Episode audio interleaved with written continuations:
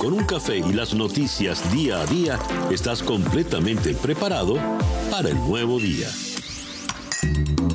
Día a día con César Miguel Rondón. A través de la 107.1 FM si estás en Miami. Y desde cualquier parte del mundo en todas nuestras plataformas digitales. Muy buenos días. Nos amanece ya este viernes 22 de enero del año 2021 y ya son las 7 en punto de la mañana de este nuevo día. Usted está en la sintonía de día a día por Mundial 990M. 98.7 FM, éxito 107.1 FM en la ciudad de Miami y por YouTube en conexión web. Día a día es una producción de Floralicia Anzola para En Conexión Web con Laura Rodríguez en la producción general, Robert Villazán en la producción informativa.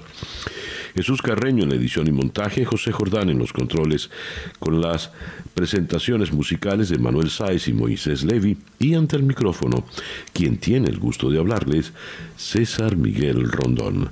Siete y un minuto de la mañana. Calendario lunar.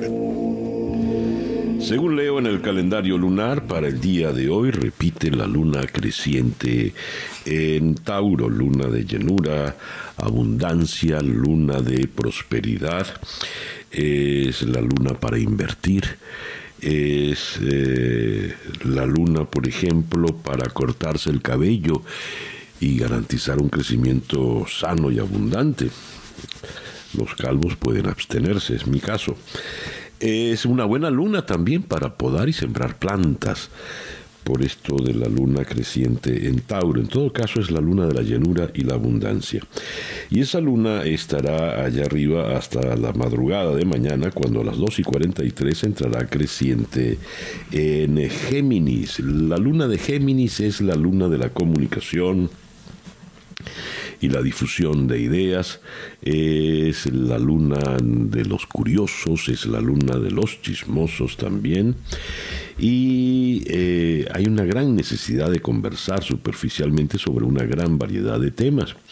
Es una buena luna para comunicarse, eh, enviar eh, correspondencia, difundir noticias. las dice acá, las decisiones no deben tomarse en serio ya que existe un gran impulso a jugar y curiosear. Y en Géminis permanecerá la luna por el resto del fin de semana. Resumiendo, pues, para el día de hoy, luna creciente en Tauro, sol en Acuario, cuando nos amanece este viernes 22 de enero del año 2021. Y que sea este para todos, independientemente del lugar del planeta donde usted se encuentre, el mejor día posible. Ya son las 7 y 3 minutos de la mañana. Escuchemos ahora el reporte meteorológico en la voz de Alfredo Finale. Muy buenos días, Alfredo. Hola, ¿qué tal César? Muy buenos días para ti, muy buenos días para todos los que están en sintonía. Ya hoy es viernes, enero 22 del 2021. Y antes de hablarte del tiempo local para hoy, te comento que durante la semana, tal cual se había estado pronosticando, las temperaturas han estado en ascenso. Para que tengas una idea, el lunes las máximas quedaban entre 70 a 73 grados, el martes entre 73 a 75, el miércoles entre 75 a 70 grados y ayer jueves las máximas quedaban entre 76 a 78 grados Fahrenheit. Miami llegó a 77 grados próximo a las 2 y 31 minutos de la tarde, quedando así un grado por encima de lo normal para esta fecha. Temperatura máxima absoluta que hemos tenido en una fecha como la del día de hoy es de 87 grados y data del año 2017. Y si tienes curiosidad de saber cuál ha sido la temperatura mínima en un amanecer con esta fecha, bueno, pues ha sido de 30 grados Fahrenheit y ocurrió en el año 1985. Bueno, pues hoy el mapa del tiempo muestra un frente casi estacionario sobre el sector norte de nuestro estado altas presiones mantienen el control del tiempo en nuestra zona. Otro día estable, mayormente soleado, sin lluvias. La mañana con vientos variables débiles y calma. Luego en la tarde tendremos vientos de región oeste-suroeste que en el mar podrán alcanzar de 5 a 10 nudos, olas de 1 a 2 pies de altura, la bahía ligeramente movida. Para hoy las temperaturas máximas pueden estar quedando entre 77 a 80 grados Fahrenheit. Fin de semana con poco cambio, mayormente soleado, muy bajo el potencial de lluvias, no más allá de un 10%. Sigue el ascenso de las temperaturas, incluso para la próxima semana estaremos en el rango bajo de los 80 para las temperaturas máximas. Yo soy Alfredo Finale y les deseo muy buenos días. Muchísimas gracias, Alfredo. Alfredo Finalé es el meteorólogo de nuestra emisora hermana Actualidad 1040 AM. Y ya son las 7 y 5 minutos de la mañana acá en Día a Día. Las noticias de hoy en Estados Unidos. The Washington Post ilustra su primera página cuando eh, mostrándonos a la familia presidencial en un servicio religioso ayer en la mañana. En la leyenda que acompaña esta foto nos dice la naturaleza de la crisis que enfrenta el presidente Biden es fuerte. Una crisis de salud que fue creciendo como una bola de nieve eh, y se convirtió en una crisis económica y hay que contenerla antes de que se convierta también en una crisis social. Hay pocos paralelos a una crisis de esta dimensión en la historia moderna. Biden, dice el titular, pues enfrenta entonces una larga lista de responsabilidades. Cuando vamos a la primera página de The New York Times, que se ilustra con una larguísima fila en Patterson, New Jersey, donde eh, se está ofreciendo vacunación gratis, sin previa cita. Y la gente, nos cuentan acá, hizo cola filas desde las 2 y 30 de la madrugada. Biden anuncia un esfuerzo nacional para contrarrestar el virus y eh, toma las primeras medidas. Leo el reporte del despacho de Associated Press.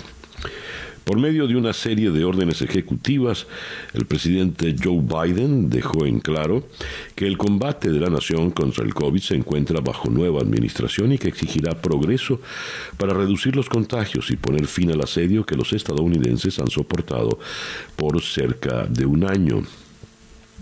Al mismo tiempo, intentó contener las expectativas en su segundo día en la Casa Blanca, diciendo que, a pesar de tener las mejores intenciones, vamos a enfrentar contratiempos.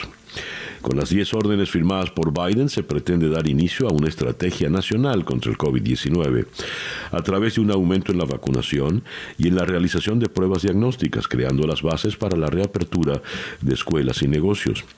También incrementa el uso de mascarillas, incluyendo la obligación de usarla durante los viajes.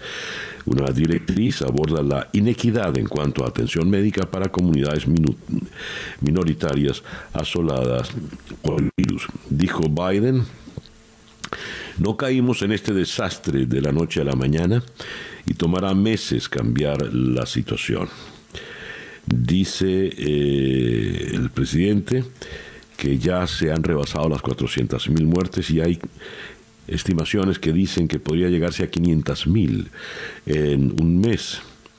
Pero viendo a cámara, así siendo muy enfático, el presidente dijo, a una nación que espera se tomen medidas, permítanme dejarle, dejar algo claro. La ayuda va en camino. Help is on the way. Eh, dice acá, eh, por otra parte, incorporó a, al, eh, al, señor Anthony Fauci en el equipo y ese es curiosísimo. Quiero mostrarles la foto. Porque está sonriente absolutamente Fauci y contrastar las caras de Fauci cuando daba comparecía ante los periodistas en la Casa Blanca en los tiempos de Trump que se tapaba el rostro, eh, hacía gestos, pues ahora es un hombre sonriente el que está allí y dice sí, es liberador poder hablar solo de ciencia y tener el respaldo de la Casa Blanca. Eh, dice, la agenda altamente visible de Fauci en el día de ayer fue eh, un día extenuante, comenzó a las 4 de la mañana con funcionarios de la Organización Mundial de la Salud en Suiza, donde anunció él mismo pues que se detenía la salida de Estados Unidos de la OMS. Y luego eh, compareció pues en el podio de prensa de la Casa Blanca y dijo allí la idea de, que puedes ponerte de pie aquí y hablar acerca de lo que sabes y lo que es la ciencia es como una sensación liberadora.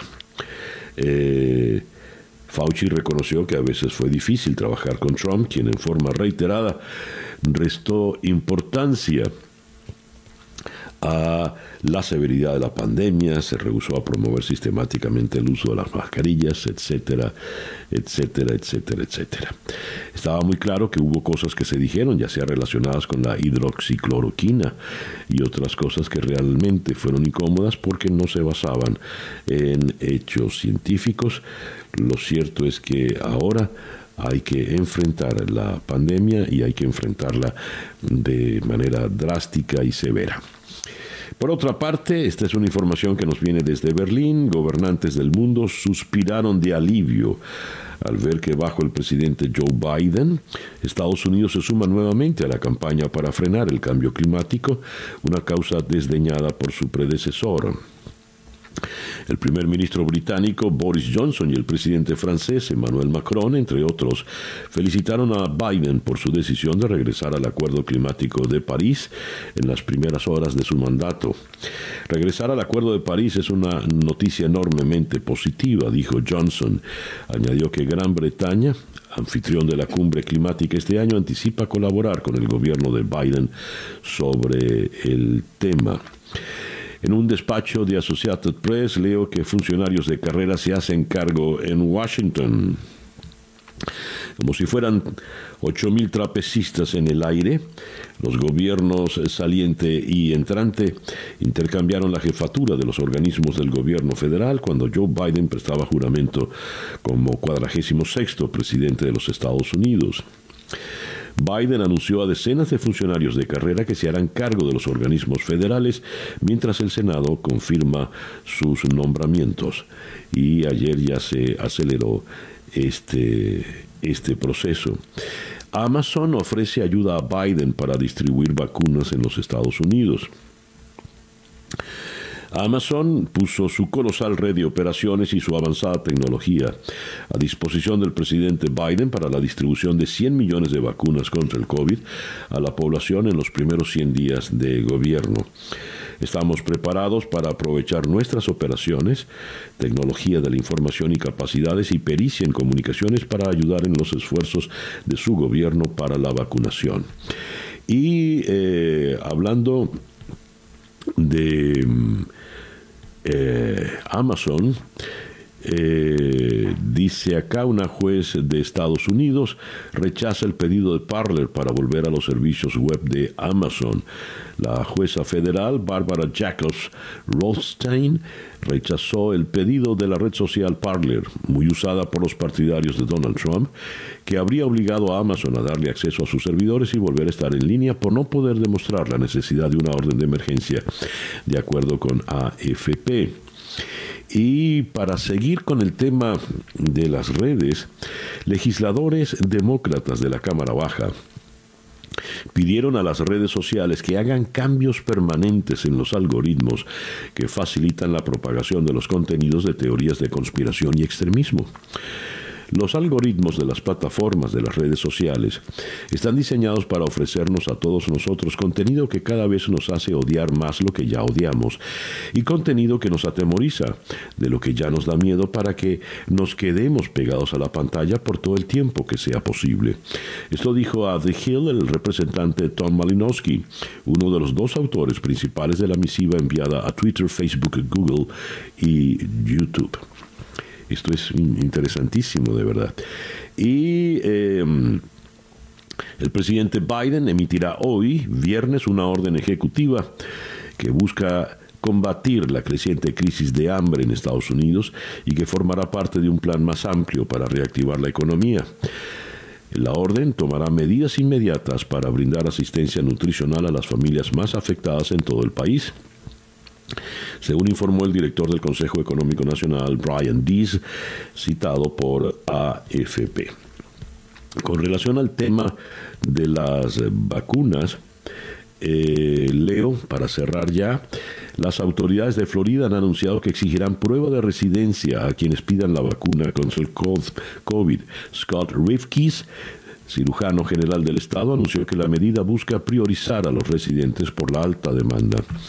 La vacuna contra el coronavirus sigue estando escasa en Estados Unidos y su disponibilidad en Florida es extremadamente limitada, dijo en un aviso de salud pública. La situación en Florida pues es particularmente fuerte. El reloj indica que en este momento ya son las 7 y 19 minutos de la mañana, luego de haber leído para ustedes las informaciones de los Estados Unidos. Esto es día a día. Estas son las noticias de Venezuela. Eh, un despacho de Associated Press desde Caracas, las autoridades de Cabo Verde informaron que aprobaron que un empresario colombiano que se encuentra detenido y que tiene vínculos cercanos con Nicolás Maduro fuera colocado en arresto domiciliario. Alex Saab ha estado tras las rejas en la nación insular desde junio, en virtud de la orden de arresto emitida por Estados Unidos. Desde entonces ha estado luchando por su extradición a Miami contra su extradición a Miami, donde está acusado de corrupción. Los fiscales de Cabo Verde dijeron en un comunicado que la decisión del arresto domiciliario se basaba en parte en el hecho de que Saab ha estado detenido provisionalmente más tiempo del permitido. Eh, las autoridades dijeron que el proceso de extradición continuará hasta que se tome una decisión final. El equipo jurídico de Saab eh, dijo que la decisión del arresto domiciliario se presentó con retraso y que los siete meses que ha pasado en prisión bajo unas condiciones infrahumanas, pobrecito, han exacerbado problemas de salud del testaferro de Nicolás Maduro. FAES mata a masacre de delincuente buscado por secuestro y robo. cuando uno lee una noticia de este tenor, la gente dirá, caramba, ¿cómo es la vida en Venezuela? Esto lo leo en el Pitazo. Un delincuente apodado Masacre fue asesinado durante un enfrentamiento armado que sostuvieron miembros de su banda con funcionarios de la FAES el pasado 20 en la parroquia El Valle, en el oeste de Caracas. El antisocial lideraba una agrupación delictiva cuyo centro de operaciones se ubicaba en los valles del Tuy, en el centro del país. Estaba solicitado por los delitos de secuestro, robo y hurto. Conviasa reactiva la ruta Caracas-Santo Domingo a partir del primero de febrero. El viceministro de Transporte Aéreo y presidente de la aerolínea, Ramón Velázquez Araguayán, informó que ya se encuentra disponible en la página web la opción para las compras de boletos para esta ruta, que tendrá una frecuencia de dos vuelos eh, semanales. El presidente del partido Un Nuevo Tiempo en el estado Mérida, Alexis Paparoni, se reunió con productores de los diferentes estados del país para coordinar acciones en busca de una solución al declive del sector alimentario en Venezuela. Paparoni estima que la producción agroalimentaria llegue apenas al 15% en este año. Para Mañana 23 de enero está previsto que los productores le soliciten apoyo a los países defensores de la democracia para que accionen y cooperen en la búsqueda de una solución a la crisis que agobia a los venezolanos. El Parlamento Europeo sigue reconociendo a Guaidó como presidente de Venezuela, aunque los socialistas le retiraron el apoyo, lo leo en Al Navío. El Parlamento Europeo seguirá reconociendo a Juan Guaidó como presidente interino de Venezuela y a la Asamblea Nacional del 2015 como único parlamento legítimo del país. La mala noticia es que la Eurocámara pierde el consenso, que mantenían los tres grandes grupos políticos. los socialistas, a diferencia de populares y liberales, ya no reconocen a Juan Guaidó. Y tenemos acá la primera página del diario El Nacional, donde el gran titular dice, cámaras inmobiliarias en alerta por ocupación ilegal de edificios. Marco Azuaje, presidente de la Cámara Inmobiliaria del Estado Lara, recordó que a principios de mes la diputada Iris Varela propuso confiscar las viviendas de los venezolanos que residen en el extranjero. Ningún legislador debería amenazar con quitarle los bienes a los ciudadanos que se han ido del país, dijo Azuaje. Solicitó a las autoridades evitar alentar irregularidades y cumplir con su obligación constitucional de respetar la propiedad. En Caracas y en otras ciudades del país se han venido produciendo intentos de ocupación ilegal que han sido impedidos por los vecinos. Al lado de lo anterior, el dólar paralelo marcó otro récord al superar 1.700.000 bolívares. La divisa aumentó más de 80.000 bolívares. Al inicio de la jornada, la moneda estadounidense se ubicó en 1.714.333 bolívares con 71 céntimos, según eh, Monitor Dólar. El portal informó en sus redes sociales que la divisa subió 4,9% con respecto al cierre de la jornada del miércoles, cuando promedió 1.634.318 bolívares con 33 céntimos. Este incremento representa un alza de 80.015 15 bolívares con 33. En el mercado oficial que publica el Banco Central se calculó un valor de apertura para el día de ayer de 1.561.382. El récord 1.700.000 bolívares por apenas un billetico con la cara de George Washington. Leo esta nota en la primera página del Nacional. La crisis económica es tan profunda que para una persona puede ser casi imposible adquirir un par de zapatos, pues el salario mínimo es de menos de un dólar y la necesidad crea modelos de negocio, entre comillas, como el intercambio de bienes por otros que puedan venderse. Es el trueque del siglo XXI por el que se cambian plátanos u otros frutos por arroz, pasta, harina y productos que luego se pueden convertir en dinero. Esa es la Venezuela en los tiempos de Nicolás Maduro. Son las 7 y 26 minutos de la mañana luego de haber leído para ustedes las noticias de Venezuela. Escuchas día a día con César Miguel Rondón. Eh, la agenda de hoy, viernes 22 de enero, vamos a comenzarla en Miami con el doctor Carlos Espinal, eh, director de Global Health Consortium y miembro de la Universidad Internacional de Florida. El presidente Biden publicó ayer su respuesta, su plan de respuesta al COVID y todas las nuevas medidas las vamos a comentar con el doctor eh, Espinal. También vamos a ir luego de Miami a Madrid para conversar con Leopoldo López Gil. Leopoldo López Gil, el padre de Leopoldo López, es eh, eurodiputado y con él vamos a conversar a propósito de la decisión del Europarlamento en el día de ayer. De Madrid vamos a ir a Nueva York para conversar con eh, la periodista Maybor Petit a propósito de la decisión de tribunales en Cabo Verde que le dan eh, casa por cárcel a, a Alex Saab. De Nueva York vamos a Caracas para conversar con la periodista Lisette Boom. La Fiscalía de Suiza identificó cuentas bancarias que contienen más de 10 mil millones de dólares que sospechan provienen de fondos públicos malversados en Venezuela, todos ellos vinculados a la gente de Nicolás Maduro. Ese es un tema importantísimo que conversaremos con eh, Lisette y vamos a cerrar en la ciudad de Managua con eh, el corresponsal de la agencia F en Nicaragua, Luis Felipe Palacios. Vamos a ocuparnos de la situación política en Nicaragua, donde se ha propuesto en el Parlamento de la dictadura una ley que castiga con cadena perpetua los llamados crímenes de odio. Esa pues nuestra agenda para el día de hoy viernes 22 de enero del año 2021 y ya son las 7 y 28 minutos de la mañana. El editorial con César Miguel Rondón. Esto lo leo en Analítica. Ah, Isaac Newton y la devaluación del Bolívar. Un dólar en 1998 cuando gana las elecciones Chávez, valía 565 bolívares. Ese mismo dólar equivalía al día de hoy 1.635.000 bolívares.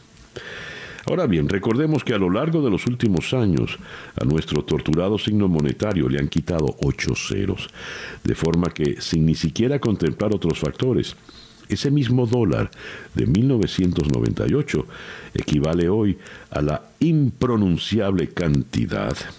Dios, hay que... Hay que sí, pero a la impronunciable cantidad, a ver, un millón, un billón de 163 billones, 500, no, 163 trillones, 500 mil billones de bolívares. No hay manera de contar esto. No hay manera. Esa es la dimensión del desastre en Venezuela. Siete y 29 minutos de la mañana, una pequeña pausa y ya regresamos en día a día. Para estar completamente informado, antes de salir y que usted debe conocer, día a día, con César Miguel Rondón. Son las 7 y 35 minutos de la mañana. Vamos ahora a escuchar el coronavirus update en la voz de Juan Camilo Gómez. Muy buenos días, Juan Camilo. Buenos días, César Miguel. Hoy, viernes 22 de enero, amanecemos con más de 96.2 millones de casos de coronavirus en todo el mundo, que dejan más de 2 millones 60 mil muertos. En Estados Unidos tenemos 24.7 millones de casos confirmados, que dejan 410 mil muertos. Y en el estado de Florida, 1.610.000 casos confirmados, que nos dejan un total de 24.738 muertos. Muchísimas gracias, Juan Camilo. Juan Camilo Gómez es nuestro compañero en la emisora hermana Actualidad 1040 AM. El reloj indica 7 y 36 minutos de la mañana. Escuchemos ahora eh, las noticias de América Latina. Noticias de Latinoamérica. Comenzamos en Buenos Aires. El presidente Alberto Fernández se ha convertido en el primer mandatario en Latinoamérica en recibir una vacuna contra la COVID-19. El mandatario recibió una dosis de la Sputnik 5 producida por el laboratorio ruso Gamaleya dos días después de que la Administración Nacional de Medicamentos Alimentos y Tecnología Médica autorizara su uso en el país para mayores de 60 años. Colombia supera los 50.000 fallecidos por el COVID-19. Eh, en pleno repunte, Colombia superó 50.000 en pleno repunte de la pandemia, que ha contagiado a cerca de 2 millones de personas, y sin que las vacunas se asomen todavía en el horizonte. El mayor número de contagios hace que el país demande con celeridad el comienzo de la vacunación, una labor que, según ha dicho el ministro de Salud, Fernando Ruiz, comenzará la primera semana de febrero. Ecuador comenzó la vacunación contra el COVID-19 con la aplicación de dosis en el hospital Pablo Arturo Suárez en el norte de Quito, después de que el país recibiera la primera remesa de Pfizer. En este centro, en este centro médico de la capital serán vacunadas unas 138 personas. Una cifra muy exigua, ¿no? Río de Janeiro se queda sin carnaval por primera vez en la historia a pesar de la vacuna. De la vacuna. Río de Janeiro se quedará en este 2021 sin su famoso carnaval por primera vez en la historia, debido a que la pandemia atrasó la organización del evento y la municipalidad admitió que no tiene tiempo suficiente para ponerlo en marcha en julio, como estaba previsto.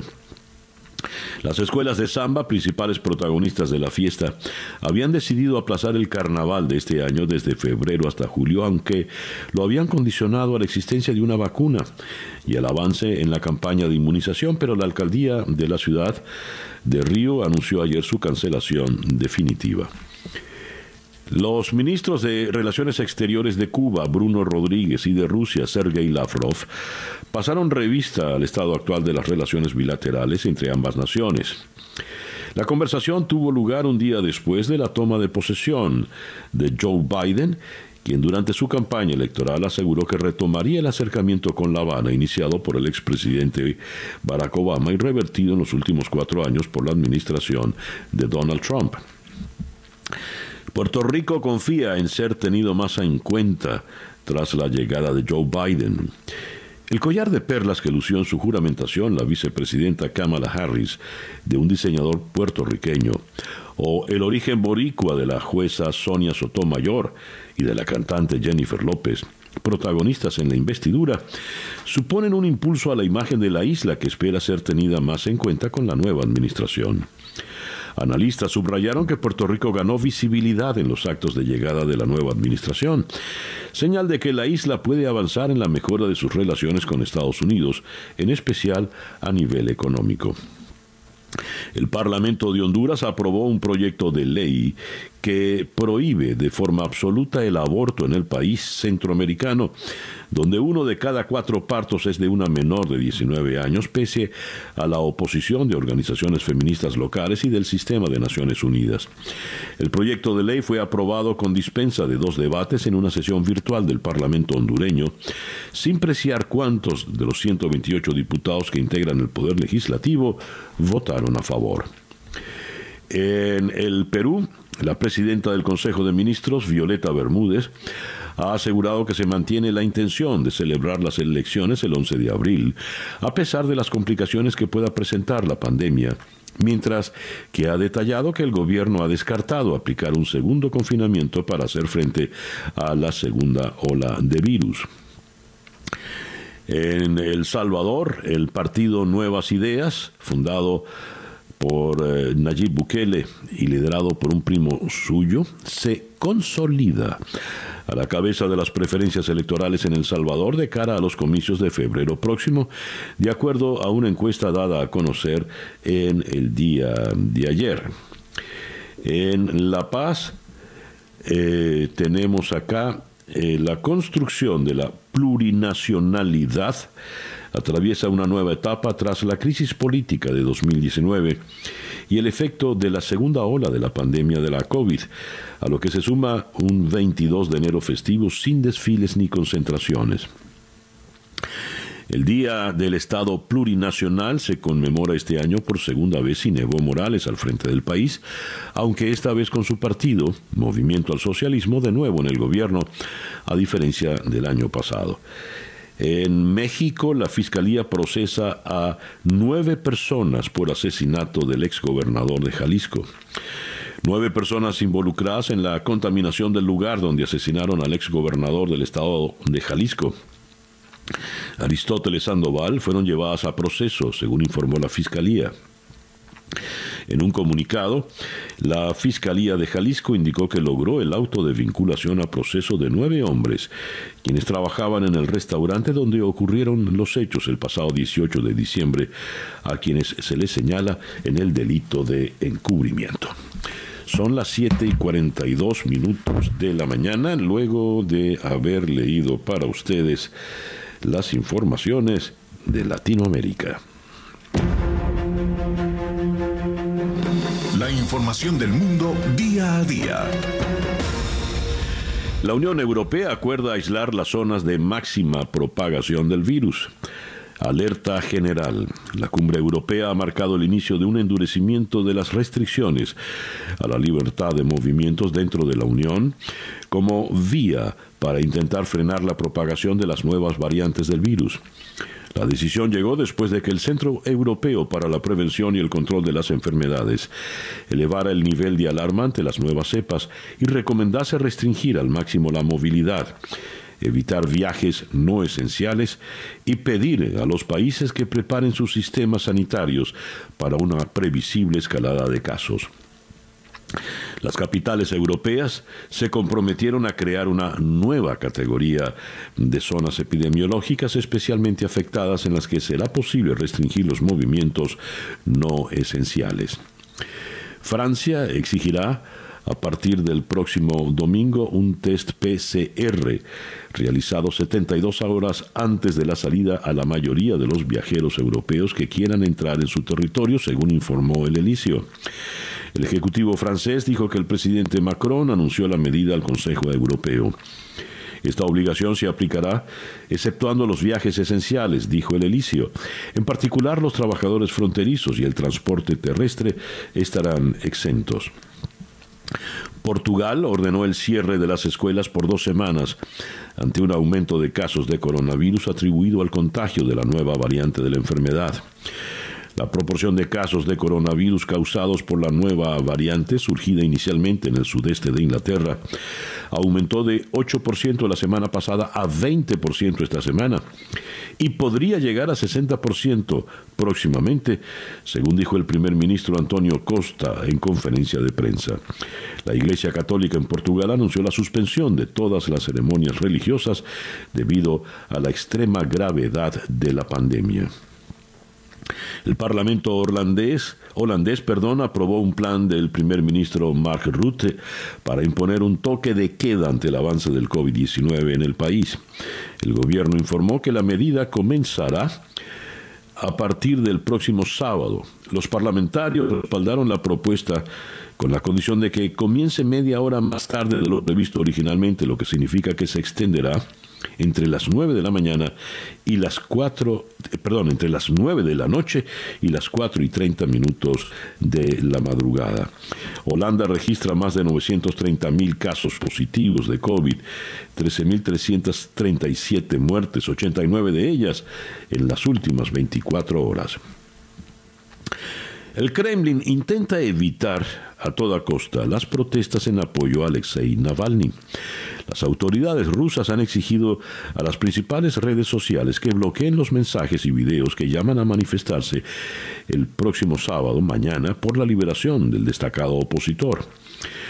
El disidente, recordemos, fue arrestado el domingo pasado al regresar de Alemania, luego de haber sido envenenado en Siberia. El regulador de telecomunicaciones del gobierno ruso advierte que las manifestaciones no están autorizadas y ha amenazado a TikTok, Facebook, Instagram y Facebook con duras multas y con vetarles en Rusia. Además, la policía rusa ha detenido ayer a varios colaboradores del activista. En España, la fecha de una elección regional en Cataluña prevista para el mes próximo quedó en duda cuando una corte falló contra una demora de tres meses ordenada por el gobierno de la región debido a una ola de COVID. La Corte catalana dijo que la fecha del 14 de febrero se debe mantener preventivamente en lugar de aplazar la elección al 30 de mayo, aunque la decisión final se conocerá antes del 8 de febrero. La media docena de partidos divididos entre posiciones de derecha e izquierda, así como entre el apoyo o la oposición a la independencia de la región, tienen escasa alternativa que empezar a prepararse para la votación. El Vaticano condena al presidente de su banco por malversación. Uno de los principales propósitos de la ambiciosa reforma económica del Papa Francisco es erradicar la corrupción dentro de los muros vaticanos y poner orden en las turbulentas finanzas de la Santa Sede. En el marco de esta lucha, que está siendo ardua, el Tribunal del Vaticano ha condenado a ocho años y once meses de cárcel por, apropiación indebida y blanqueo de capitales a Angelo Caloya, expresidente del Banco del Pequeño Estado, conocido como el Instituto para las Obras de Religión, que estuvo en el cargo desde 1989 hasta el 2009. Y China eh, felicita a Biden y le pide volver al respeto mutuo y la colaboración. Eh, dice acá la administración del expresidente Trump y muy especialmente de su secretario de Estado Mike Pompeo han roto muchos puentes que deben ser construidos de nuevo. Dañó caminos que deben ser reparados. Los dos gobiernos tienen que tener el valor de escucharse y respetarse mutuamente, dijo la portavoz del Ministerio de Exteriores chino, Hua Chung-jin. Y ya que estamos en Asia, después de varios meses de incertidumbre y de mensajes cruzados y contradictorios, con el Comité Olímpico Internacional, el gobierno japonés está negociando su renuncia a los Juegos Olímpicos que tendrían que celebrarse entre el próximo 23 de julio y el 8 de agosto, tras ser aplazados el año pasado por la pandemia, según informa The Times. En esta ocasión el motivo vuelve a ser el mismo las sucesivas oleadas de COVID en todo el mundo. El Ejecutivo japonés, según el Times británico, estaría negociando poder organizar unos juegos, en este caso en el 2032, que sería la primera fecha disponible. Tras Tokio 2021, el turno ya ratificado por el Comité Olímpico Internacional correspondería a París y Los Ángeles para las ediciones de 2024 y 2028 respectivamente. Y cerramos con esta información. Al menos 32 personas murieron y otras 110 resultaron heridas en un doble atentado suicida en un mercado callejero del centro de Bagdad, en el peor ataque de este tipo que ha sufrido la capital iraquí en los últimos años. El ataque, que por el momento no ha sido reivindicado por ningún grupo, tuvo lugar en la céntrica plaza de Al-Tayaran de Bagdad, donde se registraron dos explosiones atribuidas por las autoridades a un ataque terrorista suicida en el que los dos atacantes se hicieron explotar. El reloj indica que son las 7 y 49 minutos de la mañana luego de haber leído para ustedes la prensa en el mundo. Son las 7 y 50 minutos acá en día a día desde Miami para el mundo. Día a día con César Miguel Rondón. Comenzamos nuestra ronda de entrevistas en el día de hoy, precisamente en la ciudad de Miami, con el doctor Carlos Espinal, director del Global Health Consortium y, y profesor en la Universidad Internacional de Florida. Doctor Espinal, muy buenos días, gracias por atendernos. César Miguel, buenos días y muchas gracias por esta oportunidad de hablar de estos temas tan importantes que usted siempre trata. Doctor Espinal, ¿qué opinión le merecen los decretos firmados ayer por el presidente Biden en la Casa Blanca? Mire, yo creo que eh, han sido muy importantes la firma de todos estos decretos, pero lo más importante es que finalmente hay una estrategia ah, sólida dirigida por el gobierno federal para no solamente controlar la pandemia, sino eh, acelerar la implementación del programa de vacunación contra la COVID-19. Nada que estos decretos que implican el aceleramiento de la vacunación contra la COVID-19 a través de los diferentes estados, el eh, incremento de las pruebas, eh, el incremento de la vigilancia de las nuevas variantes que pueden poner en riesgo eh, los programas de vacunación. Y el uso de las mascarillas en sitios públicos y en transportes. Y además el insistir en la distancia social creo que, que merece realmente un reconocimiento de que eh, finalmente eh, la comunidad eh, tiene un, un norte que tiene múltiples componentes pero que y ambición obviamente porque vacunar 100 millones de personas en 100 días no es una tarea fácil pero los planes ambiciosos pues no, no son malos mientras tengan el respaldo suficiente para hacerlo de manera que yo creo que estamos muy muy satisfechos y además volver a, a, ver Estados Unidos en el contexto internacional con la unión con la Organización Mundial de la Salud otra vez en las estrategias conjuntas para mitigar la COVID-19. Eh, llama la atención, eh, doctor Espinal, el doctor Fauci, el rostro puntualmente del doctor Fauci, de aquel hombre generalmente consternado, que se secaba el sudor de la frente cuando tenía que comparecer ante las cámaras y los periodistas acompañado del presidente Trump. al doctor Fauci aliviado, sonriente, tranquilo y feliz en la comparecencia de ayer y dice es liberador tener que hablar solo de ciencia. Me gustaría su opinión al respecto. Fue muy simpática su, su aparición y, y, su, su, presencia y cómo se, se ve rejuvenecido podríamos decir, inclusive, ante todo este año tan, tan difícil que le tocó al doctor Fauci luchando entre la ciencia y la política. De manera que eh, es un espacio abierto a la ciencia nuevamente, a, retomar el, el, tema de la ciencia como el conductor en, la, en la, el control y en la mitigación del impacto de la pandemia. Y además tener al doctor Fauci como representante de Estados Unidos ante la comunidad internacional y en la Organización Mundial de la Salud es también un gran beneficio, no solamente para Estados Unidos, sino para la comunidad mundial. Muy bien, ese gesto de alivio representa muchas cosas. A ver, que cuando se reincorpora Estados Unidos a la Organización Mundial de la Salud, que el propio doctor Fauci dijo que cuando se dio la orden el presidente Trump resultó desconcertante, ¿de qué manera se va a traducir en beneficio para la población norteamericana?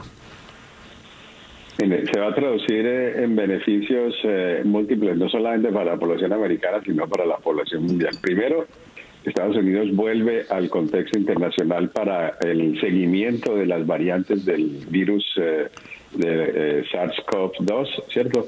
Porque esta es una cosa muy importante. Hay que hacer parte de esta red internacional para detectar rápidamente estas variantes que pueden afectar el programa de inmunizaciones si estas variantes llegan a, producir eh, virus que eh, o tener virus que se escapen a la respuesta eh, que, de defensa que, inducen las vacunas. De manera que ese es un punto muy importante porque antes Estados Unidos ya no tenía ningún contexto en el seguimiento de estos virus. también es importante en la aparición de los nuevos virus que puedan tener impacto pandémico, ya que Estados Unidos va a tener a primera mano la información y no eh, de manera secundaria eh, a través de otras fuentes que pudiera ser. Y para la comunidad internacional eh, es muy importante porque Estados Unidos entra a ser parte del mecanismo COVAX, que es el mecanismo mundial donde se recolectan las vacunas y se crea un fondo especial, como ya se creó, para que la vacuna no se convierta en un tema de inequidad, sino que se facilite el acceso a las comunidades más desprotegidas a nivel mundial. De manera que eh, esto le da a Estados Unidos nuevamente una presencia internacional, un contexto internacional, eh, el respeto a la ciencia y el respeto a los programas eh, que siempre el Centro de Enfermedades Comunicables ha tenido a nivel mundial y a nivel de Estados Unidos. Doctor Espinal, eh, usted dice es un plan ambicioso, 100 millones de vacunas en 100 días. Sin embargo, algunos lo ven como conservador. Ayer algún periodista increpó al respecto al presidente Biden. Pero en el caso puntual de Florida, tenemos una situación crítica. Hay escasez de vacunas y leo esta información. Eh, la vacuna contra el coronavirus sigue estando escasa en los Estados Unidos y su disponibilidad en Florida es extremadamente limitada. Dice un aviso del doctor Scott Rifkis, quien es el cirujano general del estado. Por lo tanto, se le va a dar la vacuna solo a los residentes del estado. Me gustaría un comentario suyo al respecto, por favor. Sí, realmente las vacunas, eh, estamos en... Eh, en este momento con dos vacunas únicamente, la de Moderna y la de Pfizer. La demanda mundial es muy alta y la demanda en Estados Unidos es muy alta.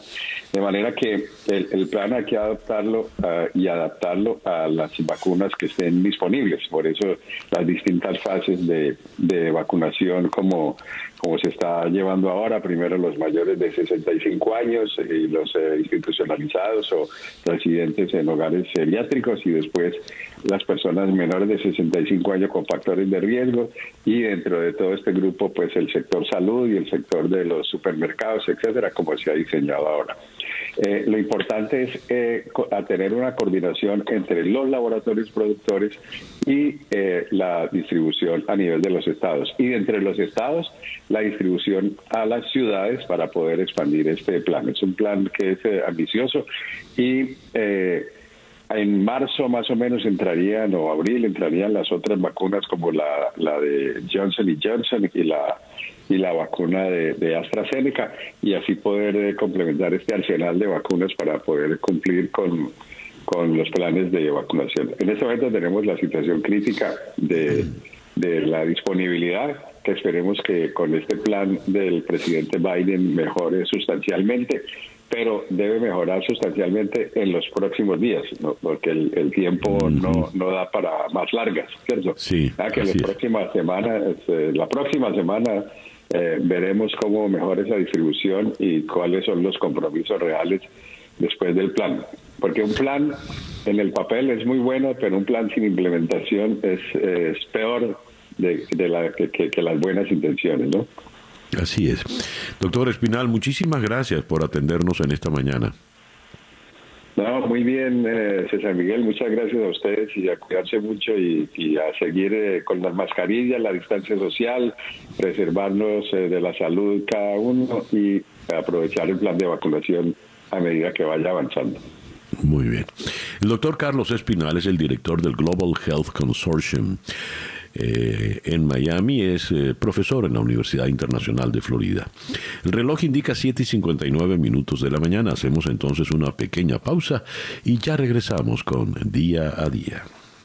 Día a Día. 8 y 5 minutos de la mañana acá en Día a Día desde Miami para el mundo. Leo en Infobae, el Parlamento Europeo aprobó una resolución que pide a la Unión Europea el reconocimiento de Juan Guaidó como presidente interino de Venezuela. El portal Al Navío desde Madrid destaca, el Parlamento Europeo sigue reconociendo a Guaidó, aunque los socialistas le retiraron su apoyo. Eh, dice aquí eh, esta nota, la mala noticia es que la Eurocámara pierde el consenso que mantenían los tres grandes grupos políticos. Los socialistas, a diferencia de populares y liberales, ya no reconocen a Juan Guaidó como presidente según el ah, al navío. Vamos hasta Madrid donde en la línea telefónica está el eurodiputado Leopoldo López Gil. Leopoldo, muy buenos días, muy buenas tardes para ti. Muy buenos días y buenas tardes también, César Miguel. Placer hablar contigo de nuevo. Muchísimas gracias, lo mismo digo. Leopoldo, eh, ¿cuál fue la situación planteada en el Europarlamento y por qué los socialistas, el Partido Socialista, ya no reconoce a Guaidó como presidente? Bueno, yo diría que eh, aquí, y como tú bien lo sabes, eh, tanto en la diplomacia como en la legislación, las palabras tienen una significación muy específica. Aquí el tema no era que no lo reconocen, porque cuando uno lee la, la, aclaratoria del Partido Socialista, que se abstuvo, no es que votó en contra, sino que se abstuvo de la votación eh, y creó pues esta situación donde por primera vez eh, no hay una unidad eh, total entre los grandes partidos digamos, los grandes grupos en el Parlamento Europeo para respaldar a, digamos, la um, democracia venezolana, los luchadores por la libertad y la justicia en Venezuela. Eh, lo primero que hace la, la, resolución es reconocer eh, la Asamblea Nacional, eh, producto de las elecciones del 2015, como única expresión legítima y verificable eh, y por lo tanto respetable eh, y reconocida como parte del poder verdaderamente democrático de, Venezuela. Por lo tanto, el, el desconocer las elecciones, como se ratifica una vez más, que se celebraron el pasado 6 de diciembre eh, desconoce el producto de esas elecciones. Eso es, es normal, ¿no? Si, tú dices que el, proceso es ilegítimo, pues el producto tiene que ser ilegítimo también. No se puede reconocer a esta espuria nueva eh, pretendida asamblea. Y eh, estamos reconociendo en la resolución la validez pues de la comisión delegada y eh, la investidura de Juan Guaidó como su presidente. Así que eh, la diferencia está en que se querían marcar los socialistas eh, apoyando pues el, lenguaje de, del alto representante eh, um, Josep Borrell en ser equidistantes entre los luchadores por la democracia y los narcoestados de, Maduro. Nosotros no podemos aceptar equidistancia, porque eso es poner en cierta igualdad en la mesa y nosotros lo que lo que nos opusimos pues eh, es que teníamos que ser absolutamente diáfanos en la aclaratoria y decir que el único y, único eh, poder que podemos reconocer es eh, el de Juan Guaidó en, en nombre de la Asamblea Nacional producto de las elecciones del 15. Leopoldo, cuando Pedro Sánchez, en tanto presidente del gobierno español, desconoce el resultado de las elecciones y pide que se realicen nuevas elecciones realmente transparentes, confiables, justas, ahí, como tú bien decías ahorita, hay un eh, desconocimiento tácito a la, a la Asamblea eh, reciente que que ha diseñado pues el, madurismo. Ahora, en la práctica, en la práctica, ¿en qué se traduce el apoyo a la comisión delegada y a Juan Guaidó por parte de la Eurocámara? Bueno, en la práctica eh, significa que hay un mandato del Parlamento Europeo, que un mandato producto de elecciones eh, de más o menos 400 millones de personas, 27 países, y nosotros hemos elevado la voz en una resolución del Parlamento da una indicación para que la política exterior siga ese mandato. No y se le está pidiendo no solamente al, al alto representante, sino a la comisión y también pues un indicativo al Consejo, que hoy está presidido por el presidente de Portugal, es decir, por los próximos seis meses, eh, que conoce muy bien la situación de Venezuela. Por lo tanto, este mandato eh, de, la resolución, aunque no es eh, una, una, camisa de fuerza, sí, si se quiere mantener, y fueron mis palabras, si se quiere mantener la legitimidad del Parlamento y la legitimidad de la, política exterior de, Europa, pues tiene que seguirse la voluntad del Parlamento como un indicador de la dirección a seguir. Y quisiera, Leopoldo, ya para concluir, una opinión tuya, ya no tanto como eurodiputado, sino como ciudadano venezolano y político venezolano, sobre la situación política de nuestro país.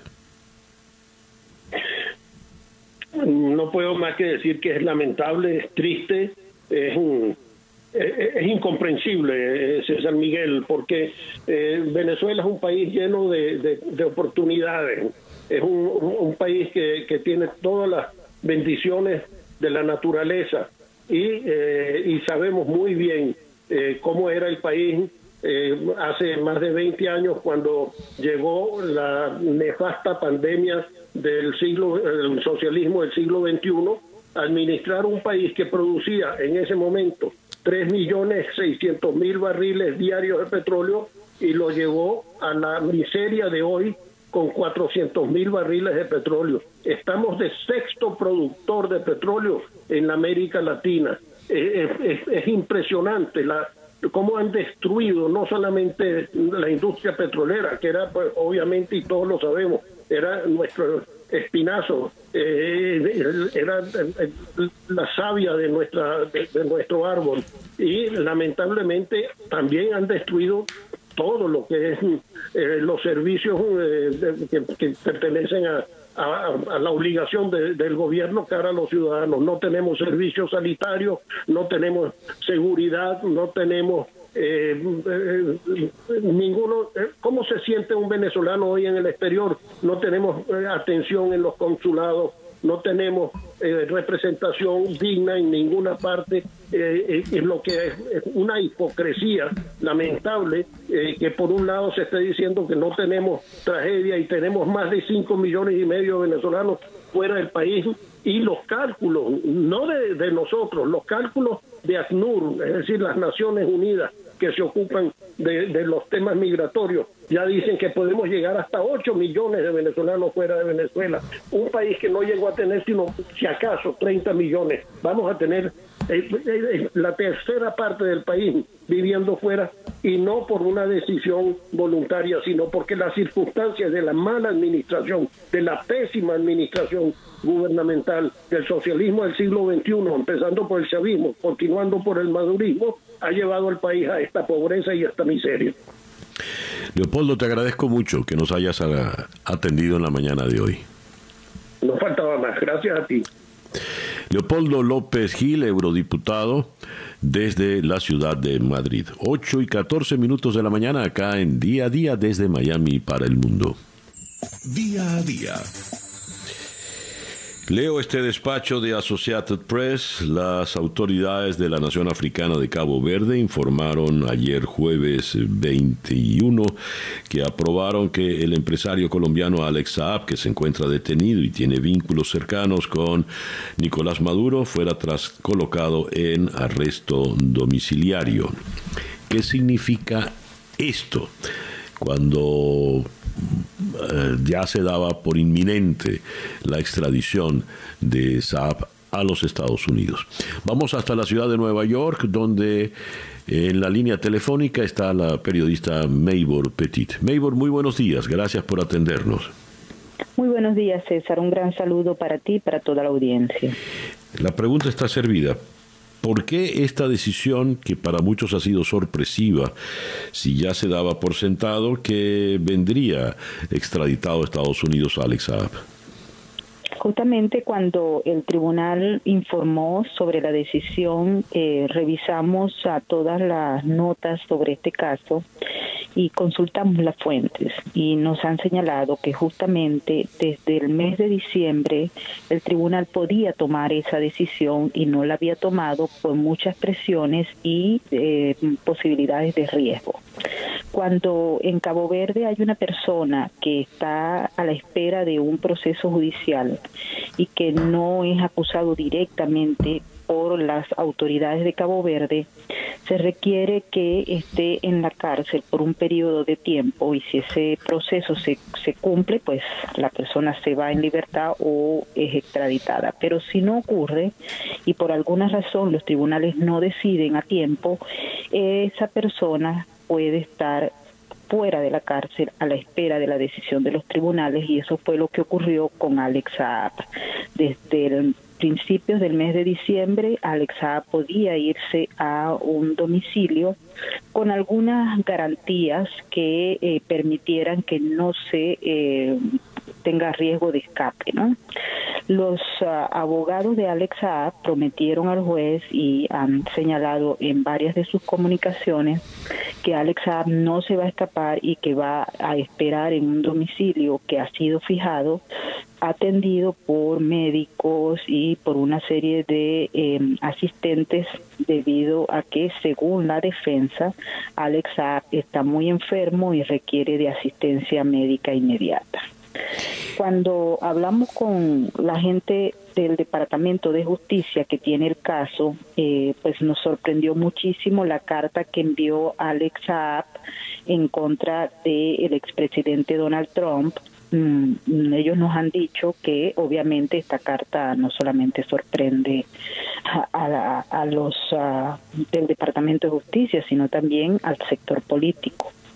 Y eh, pues ellos dicen que hasta el momento no existe ningún tipo de cambio en el proceso de Alex Saab.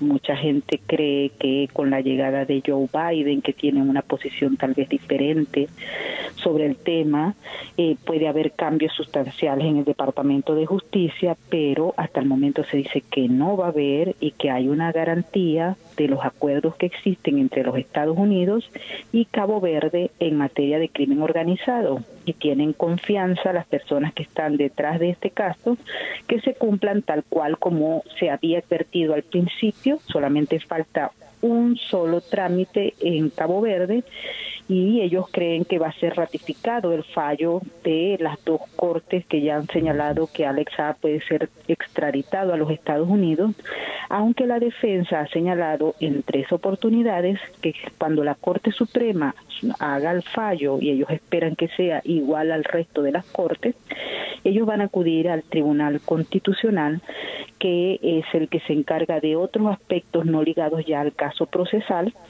y bueno, eso permitiría que Alex se quedara al menos mm, unas semanas más en Cabo Verde. Fíjate, Maybor, el gobierno de Cabo Verde desconoce a Nicolás Maduro como presidente de Venezuela y el tema de Alex Saab, más allá de todos los vericuetos legales, jurídicos, tribunalicios, es un problema político. Han detenido al testaferro, como señalan tantos, de Nicolás Maduro y un hombre clave en las finanzas limpias u oscuras del régimen. Y eh, Associated Press ha dicho en un despacho de Joshua Goodman que mm, llevaba una carta incluso para el ayatollah Khomeini en, en Irán. Cuando le, le dicen al público eh, venezolano sobre todo, que Alex Saab tiene ahora casa por cárcel, para muchos dicen ya se escapó el hombre y ya eh, se vino abajo la causa que podría perseguirse tras este individuo. ¿Tú qué opinas al respecto, por favor? Hay, existen muchas posibilidades de que el caso cambie y te lo digo ya de manera personal porque he conversado con muchas personas sobre este tema tanto en Cabo Verde como acá en los Estados Unidos y hay una especie de ablandamiento eh, por parte del gobierno de Cabo Verde. Existen muchas presiones, no solamente del régimen venezolano, sino también de los aliados suprarregionales de Venezuela entre los cuales se encuentra obviamente Irán, pero también China y Rusia, que tienen muchísimas inversiones en Cabo Verde. Y vale la pena destacar también que en varias de las islas de Cabo Verde existe una comunidad sirio-libanesa muy poderosa que tiene inversiones dentro de las islas. Y eso ha hecho que estos grupos se alineen con la defensa de Alexa para ejercer presión en Cabo Verde también hay se acerca en ese país un proceso de elecciones y esto sin duda alguna eh, marca el actual gobierno un caso no resuelto de un empresario que está siendo solicitado por un país como Estados Unidos que hasta el momento se considera la primera potencia del mundo y está ligado también a un tema que en Cabo Verde y en muchos otros países preocupa, que es el crimen organizado transnacional. Entonces el gobierno en Cabo Verde está entre dos aguas, una externa, eh, con una cooperación entre los departamentos de justicia de Estados Unidos y Cabo Verde, con unas firmas de convenios establecidos con la ONU en la lucha contra el crimen organizado, con un expediente que a todas luces han presentado de acuerdo a las mismas declaraciones del fiscal de Cabo Verde, donde se dice que hay todas las evidencias para que el señor eh, Saab enfrente a la justicia por el lavado de 350 millones de dólares en violación de las normas y leyes de los Estados Unidos. Entonces, estamos frente a un pleito que no solamente es geopolítico, sino interno para el gobierno, para los partidos políticos que forman parte de la dinámica de Cabo Verde y frente a un proceso electoral con una presión increíble por parte de varios sectores que son muy poderosos. Si no se resuelve este caso en las próximas, ah, si se quiere, ocho semanas, de acuerdo a, lo que están en expectativa la gente del Departamento de Justicia, va a tener problemas. O sea, ya he evaluado, este, por cierto que hoy y quiero aprovechar tu espacio que todo lo escucha todo el mundo para informar que vamos a publicar un material sobre Alex en el blog Venezuela Política, porque hemos logrado conseguir eh, información que hasta el momento no se conocía. Y esto nos hace a veces no ser tan optimistas como al principio. Y otra de las cosas que nos llamó muchísimo la atención es que había unas personas vinculadas al gobierno de Cabo Verde que tenían algunos contactos acá en Estados Unidos, luego se fueron, ellos tuvieron un problema, por cierto, allá en Florida. Y esta carta que escribe Alex Saab también es como como una posición eh, muy clara de lo que puede esperar en el cambio de gobierno en los Estados Unidos. Eh, la carta es absolutamente lapidaria y creo que allí dice más de lo que el mismo Alex Saab escribió. Mm. Ahora bien, se está esperando, sabemos que el gobierno de Cabo Verde tiene un compromiso con el Departamento de Justicia de los Estados Unidos. Ellos tienen un acuerdo firmado. Y hasta el momento en ninguno de los dos tribunales donde han hecho la, el fallo a favor de la extradición, se ha encontrado elemento alguno que la prohíba. La defensa de Alexa tiene muchísimo dinero, pero también muchísimo poder y contactos. Y en Cabo Verde tiene demasiados contactos que ellos han activado desde todos los puntos geográficos y eso nos hace temer que haya eh, algún algún final que no se esperaba y que al menos los fiscales federales de los Estados Unidos no esperan. Ya. Maybor, muchas gracias pues por atendernos en la mañana de hoy. Un gran placer, César. Maybor Petit, eh, periodista desde la ciudad de Nueva York. 8 y 25 minutos de la mañana acá en día a día desde Miami para el mundo. Día a día con César Miguel Rondón. Leo en Infobae, en Colombia buscan unificar las elecciones de presidente y de Congreso en el próximo año 2022 a causa de la pandemia y del coronavirus.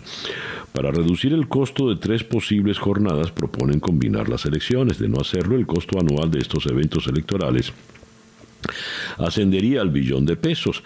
Pero si unimos todas las elecciones para el año 2022, que ya es el año entrante, eso supone pues caldear el panorama político y prácticamente ponernos en una suerte de campaña electoral desde ya.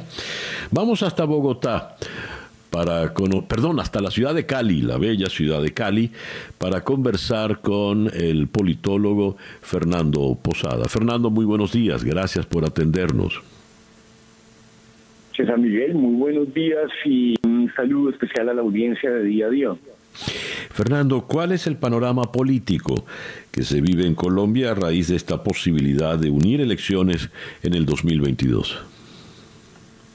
Bueno, yo empezaría diciendo que aquí en Colombia varias veces se ha intentado unificar procesos electorales. Hace aproximadamente dos años también se estaba debatiendo la posibilidad de que las elecciones de la alcaldía y gobernación en distintas regiones de Colombia que se llevan a cabo en un año después de la presidencia, eh, que es un año impar, se unificaron también con las elecciones de la presidencia. Y creo que todas esas eh, esos llamados a unificar procesos electorales, en el fondo son muy preocupantes y muy dañinos para, para la división y para la independencia de poderes que tenemos en Colombia. Esto, digamos, eh, el gran argumento que muchos dan es que sería más barato, pero yo creo que es muy mala idea eh, digamos, eh, tener que ahorrar en términos de democracia. Ahorrar en democracia es también restar democracia y creo que siempre va a ser una pésima idea. Ya. ¿Cuáles son los riesgos cuando usas esa expresión tan tan tan clara, tan diáfana, ahorrar en democracia? Pues que hacer un proceso democrático en un partido, eh, en un país como Colombia, donde las distancias son tan complejas, donde las barreras geográficas son tan, tan inmensas, pues lógicamente es costoso. Los procesos electorales en Colombia son sumamente costosos. Y, por ejemplo, en, en el año 2022 se pueden llevar a cabo dos o incluso tres elecciones si hay segunda vuelta presidencial como normalmente hay. En tres meses vemos tres elecciones. Y eso es bastante, digamos, en términos logísticos, de esfuerzo, de costo. Pero que es en el fondo es también una garantía de que van a ser resultados legítimos, de que van a ser resultados que van a garantizar la independencia de poderes. Usted podría unificar todo eso en una sola jornada, pero está muy demostrado por la literatura y por la experiencia que cuando usted unifica las, las elecciones, por ejemplo, parlamentarias y presidenciales en una misma jornada, va a existir mucha menos independencia y que básicamente la gente va a votar de una manera más unida, más al unísono por un mismo partido. Y eso es lo que va a llevar en el fondo es a que haya menos independencia y que un solo movimiento político se lleve toda la, eh, pues digamos, toda la representación tanto presidencial como como legislativa y creo que es una pésima idea. Ahora, este debate viene con el componente de la pandemia. Claro. Que es componente Fernando, ¿cuándo se tomaría eh, una decisión tan importante como esta?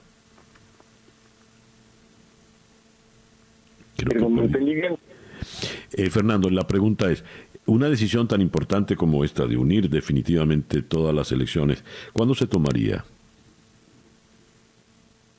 Pues apenas se reinicie la agenda legislativa que es para el mes de marzo. En Colombia los congresistas tienen unos periodos muy extensos de, descanso y de vacaciones y unos periodos legislativos muy cortos. Entonces ahora mismo los, congresistas están de receso hasta el mes de marzo. Lo difícil de esto es que los mismos congresistas son quienes toman la decisión para ellos, lo que va a regir sobre ellos. Entonces ahí hay un claro conflicto de interés, pero normalmente ese tipo de debates son planteados por un grupo de congresistas que tienen un interés en que, esta, en que la manera en que son elegidos también. Pero asimismo, esas propuestas normalmente no tienen mucho futuro y no prosperan por el bien de la democracia. Y creo eso porque, como le explicaba previamente, tener ese tipo de periodos electorales separados es lo que garantiza que podemos tener un Congreso independiente. Y ustedes, por ejemplo, en Venezuela han entendido muy bien la importancia de tener asambleas que son independientes del gobierno nacional y que pueden funcionar como contrapoderes. Pero eso sería una inmensa derrota si el mismo día que se elige un presidente se elige en una, un Congreso. Sería el peor escenario para la independencia evidentemente. Fernando, muchísimas gracias por atendernos en la mañana de hoy. César Miguel, siempre un gusto poder conversar con usted y para su ciencia. Un feliz día. Feliz día. Fernando Posada es politólogo, eh, columnista en El Tiempo y nos habló desde la ciudad de Cali. 8 y 31 minutos, una pequeña pausa y ya regresamos en día a día. Sintonizas día a día con César Miguel Rondón. El reloj indica 8 y 36 minutos de la mañana acá en día a día desde Miami para el mundo. Recién corrió la noticia. La Fiscalía de Suiza identificó cuentas bancarias que contienen, atención, más de 10 mil millones de dólares que sospechan provienen de fondos públicos malversados en Venezuela. Se afirma que desde que se abrieron investigaciones a finales del 2019, fiscales de Zurich se enteraron de que personas cercanas al régimen de Maduro tienen fondos en cientos de cuentas en unos 30 bancos en Suiza. A ver, ¿de dónde viene este dinero? ¿Quiénes son los señalados? ¿Qué hay aquí? Pues vamos hasta donde en la línea telefónica está la destacada periodista de investigación, coordinadora de la unidad de investigación de Runrunes, Lisette Boone. Lisette, muy buenos días, gracias por atendernos. Buenos días, César, un gusto eh, estar en este espacio. Muchísimas gracias. Lisette, a ver, es una investigación eh, larga, viene desde el 2019 y la adelanta la Fiscalía Suiza. ¿De qué estamos hablando? ¿Quiénes son estas personas que han logrado acumular la bicoca de 10 mil millones de dólares? Sí, esta, esta filtración eh, que publicó Bloomberg eh, sobre, bueno, eso, el hallazgo de, o, la, o la detención, la detección de de 10 millones, 10 mil millones de dólares eh, depositados en la banca suiza, eh, además provenientes de Venezuela.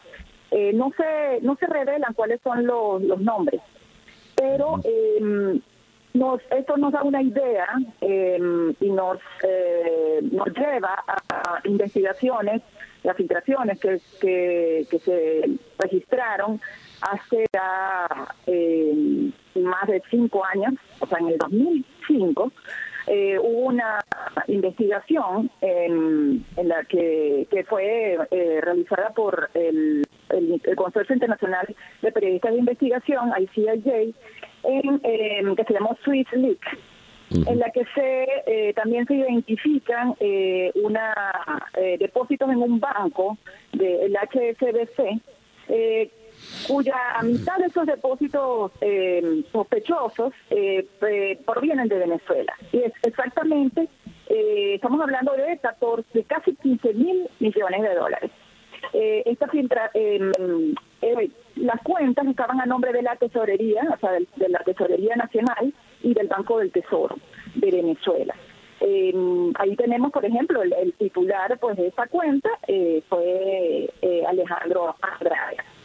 Esto fue en el 2000, pero tenemos también eh, que en otra otra investigación que fue publicada en el 2018 eh, eh, con una alianza que formaba parte de también ID Runrunes, el Pitazo, Armando Info y el Confidencial de España. Allí, eh, bueno, también eh, pudimos identificar la bueno nada la, la, la una una lista considerable de, de funcionarios venezolanos y también de, empresarios muy vinculados al gobierno que tienen allí también sus cuentas en, en bancos suizos. E- específicamente en esa en en ese en esta lista estaban en el en el CDH de, Suiza. Y tenemos, por ejemplo, a- encontramos cantidades de depósitos, por ejemplo, de Carlos Luis Aguilera Borjas, que era eh, ex capitán eh, del ejército venezolano, era también guard- fue guardaespaldas de Chávez, y en una de las los que son los eh, las due diligence, que son como unos informes que presentan los bancos, eh, allí, eh, bueno, se hablaba que eh, habrá, eh, es como una carta de presentación o de la reputación de, estos clientes y hablaba que Carlos Luis Aguilera Borjas tenía eh, depositado allí 100 millones de dólares. También está, por ejemplo, el caso de los dueños de Derwit, eh, Leopoldo Betancourt y Francisco Rico Bruchaga, que tenían, bueno, eh, 75 millones de dólares eh, depositados en ese banco, Nervis Villalobos, que es el exministro eh, de Energía, y, y también un empresario muy vinculado a- al gobierno de Chávez, eh, que tenía un depósito de mil, eh, mil millones, ¿sí? Mil millones de dólares. Entonces vemos que esta cantidad de 10 mil millones de dólares es completamente, o sea, no es una exageración. Estos son apenas eh, algunos de los nombres que, eh, que, que salen a, a la luz por estas investigaciones. Eh, pero y que nos dan una idea de, que bueno esa, esa esta esta última cantidad que ha revelado la fiscalía eh, de Suiza eh, es completamente factible. Lisette, ¿cómo un simple capitán del ejército, el caso de Aguilera, que al parecer lo único resaltante en su carrera militar fue ser guardaespaldas, es decir, escolta de Hugo Chávez, puede almacenar 100 millones de dólares en un banco suizo? Sí, eh, nosotros eh, pudimos, eh, porque además este, en estas, eh, en estos informes, pues de- del banco, este banco suizo, también eh, daban muchísima más información sobre las actividades de, eh, Carlos Luis Aguilera Borja. Por ejemplo, eh, él se había retirado del, del, del ejército y a diferencia de muchos otros funcionarios que trabajaron eh, con Chávez, eh, o trabajaron en el gobierno de Chávez, eh, él optó por una por eh, tomar un bajo, un bajo perfil, o sea, no no se dedicó a la carrera política, sino que se dedicó a los negocios. Entonces vemos que eh, creó empresas, sobre todo de importación de insumos médicos, eh, y también fue el intermediario, entró en las negociaciones para la construcción del metro de Caracas, o sea, de la, de la renovación, pues de los nuevos vagones de la línea 1 del metro de Caracas. Él está eh, con esta empresa, eh, bueno, se ve que, que, que es el que firma pues por las contrataciones de, de, bueno, de, lo, de, la, de las vagones eh, con una empresa italiana. También lo curioso de todo esto es que no solamente es la banca suiza, o sea, se empiezan eh, con estas investigaciones se, puede eh, revelan la, la conexión que hay con otros bancos de otros países. En, el, servicio que, que, eh, que monitorea el blanqueo de dinero en España, por ejemplo, el CEPLAT, ellos eh, también eh, allí abrieron una investigación porque también encontraron eh, movimientos de Carlos Aguilera Borja en España, movimientos bancarios que, bueno que no estaban consolidados, que, eran sospechosos. Entonces, bueno, y, y, también que llamaba la atención que igual estaba también Nervis Villalobos, por cierto, en esta investigación en España, eh, y que y también eh, identifican que hay una relación eh, con la banca suiza. Así que, mm, bueno, se esperará que, se revelen estos nombres, este, pero pero eso podría incluso quedarse corta esa, esos 10 mil millones de dólares, ese monto, ¿no? de dinero provenientes de, de Venezuela. Veo que además de los inefables bolichicos, Betancourt, COVID, etcétera, está también el no salta el nombre de Garrido, el nombre de Rafael Ramírez, en fin. Te quiero hacer esta pregunta, Lisette. Eh, recién vimos que Venezuela no, no tiene acceso a las vacunas gratuitas de la Organización Panamericana de la Salud, porque le debe 11 millones de dólares a la OPS. 11 millones de dólares parecen el, sencillo, el menudo, ¿no? La propina frente a estas cantidades exorbitantes que estamos hablando. ¿Podremos los venezolanos recuperar ese dinero o buena parte de ese dinero algún día? Sí, bueno, esa es la esperanza. Eh, una de las, y sí se puede, o sea, sí es factible, eh, lo ha demostrado, por ejemplo, gobiernos como el de Perú, que han logrado rescatar activos, han logrado eh, rescatar eh, fondos que, que, bueno, que fueron malversados por la corrupción y, este, y bueno, y alojados en, en, el extranjero.